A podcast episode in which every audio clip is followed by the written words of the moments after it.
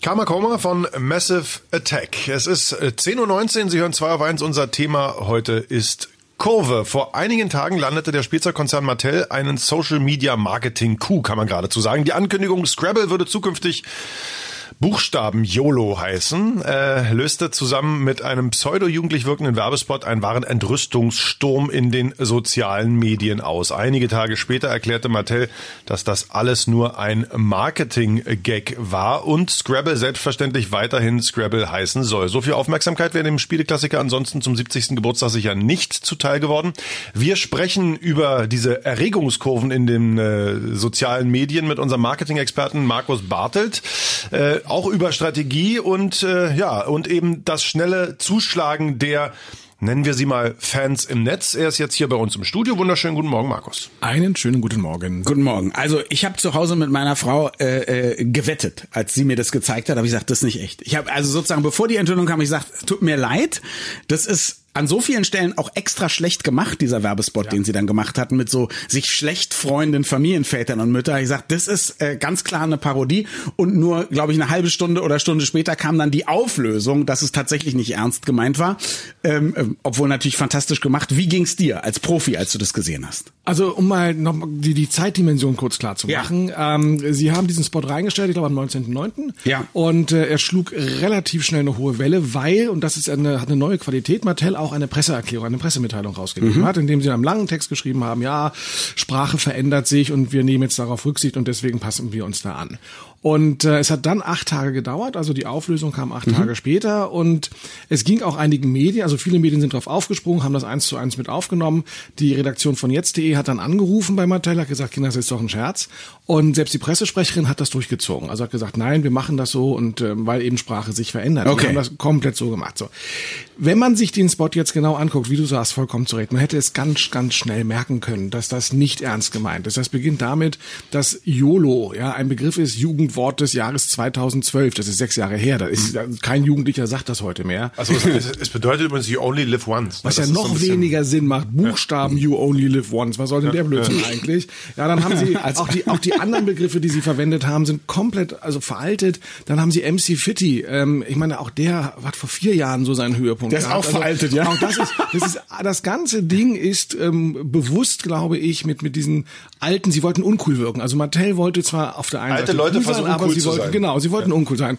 Und und dass da trotzdem die Leute alle so steil gegangen sind, das ist eigentlich das Erstaunliche. Mhm. Jetzt äh, ist es natürlich äh, so, ich habe tatsächlich nur den Spot gesehen und äh, der Spot äh, an sich betrachtet hat hat mir gesagt, das ist ein Fake. Ich weiß nicht, wenn ich jetzt angerufen hätte bei der Presseabteilung, die Pressesprecher mir gesagt hätte, nein, das ist echt, wir machen das wirklich, ob ich da nicht auch drauf reingefallen wäre. Also, wäre ich äh, bestimmt genau. und ich wäre danach ziemlich sauer auf die Pressesprecherin. Das ist ja nochmal eine völlig andere Dimension. Also ganz kurz an der Stelle, glaubst du, das Ding hätte sich alleine über den Spot online in den sozialen Medien auch so doll verbreitet, wenn eben nicht diese, nennen wir sie mal Gatekeeper-Journalisten auch drauf reingefallen wären?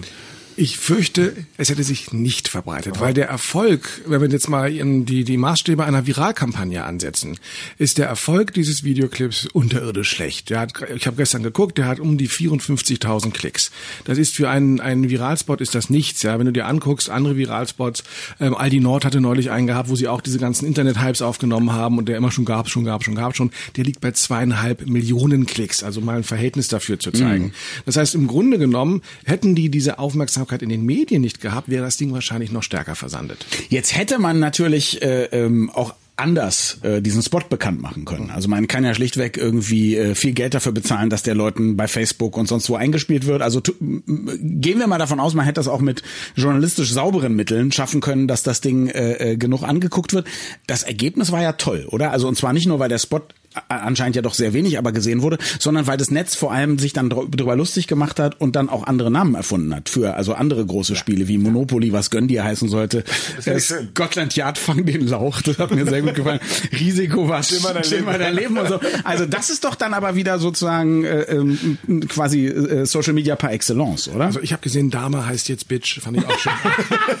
also ähm, das ist das ist aber das ist heutzutage etwas, was wir wirklich häufig sehen. Du hast erstmal diese enorme Erregungswelle, das passiert vor allen Dingen immer dann, wenn ähm, so mit liebgewordenen Relikten unserer Vergangenheit irgendwie äh, doof umgegangen wird. Ja, und das ist natürlich Scrabble. Jeder hat so Familienerinnerungen, wie man das gemacht hat und zusammengespielt hat.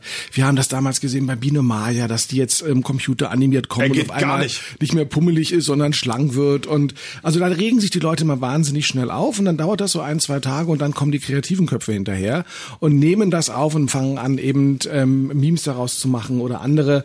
Und damit verstärkt sich die Kampagne natürlich, weil ich kann ja das dass die Parodie nur dann verstehen, wenn ich das Original kenne. Klar. Ja, und dementsprechend ist auch das nochmal eine gewollte Rückkopplung. Und jeder, der heute, also früher wäre man dagegen vorgegangen, wenn jemand meinen Spot nimmt und daraus was Lustiges macht oder ihn parodiert.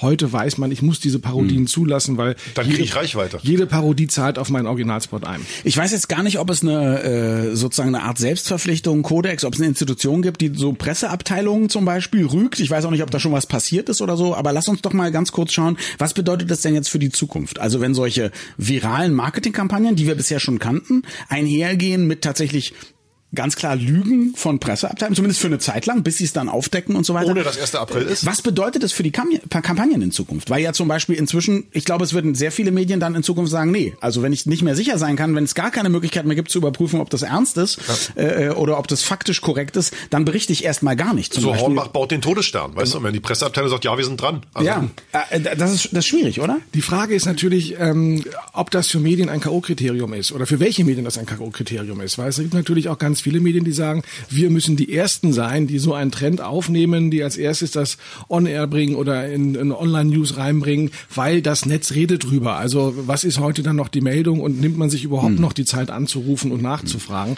Grundsätzlich, wenn eine Firma etwas so durchzieht, dass es mit Pressemitteilung und pressegebrieften Pressesprecher durchläuft, wir verlieren natürlich eine Glaubwürdigkeit. Und äh, das ist ein großes Problem. Und wir leben in Zeiten von Fake News und äh, man sieht, man muss also nur ein bisschen was drum rumstricken und schon kriege ich eine Aufmerksamkeit, die ich eben nicht bekommen würde, wenn ich auf die Pressemitteilung verzichtet hätte. Wobei man auch sagen muss, nach allem, was ich geguckt habe, äh, äh, alle etablierten Medien, und damit meine ich auch die, die immer super schnell sein wollen, waren sowieso nicht die schnellsten, sondern waren erst nach drei, vier Tagen drauf. Dann hätten sie ja vielleicht wenigstens einigermaßen seriös berichten können. Aber das wird auf jeden Fall spannend. Wir werden das weiter beobachten. Mit unserem Marketing-Experten Markus Bartelt sprachen wir über Erregungskurven in den sozialen Medien und wie man sie geschickt zu Marketingzwecken nutzen kann, wenn man auch noch die PR-Leute mit einbezieht. Mehr gibt's wie immer unter marketing.de mit 2K geschrieben. Markus, vielen Dank, dass du da warst. Einen wunderschönen Sonntag noch.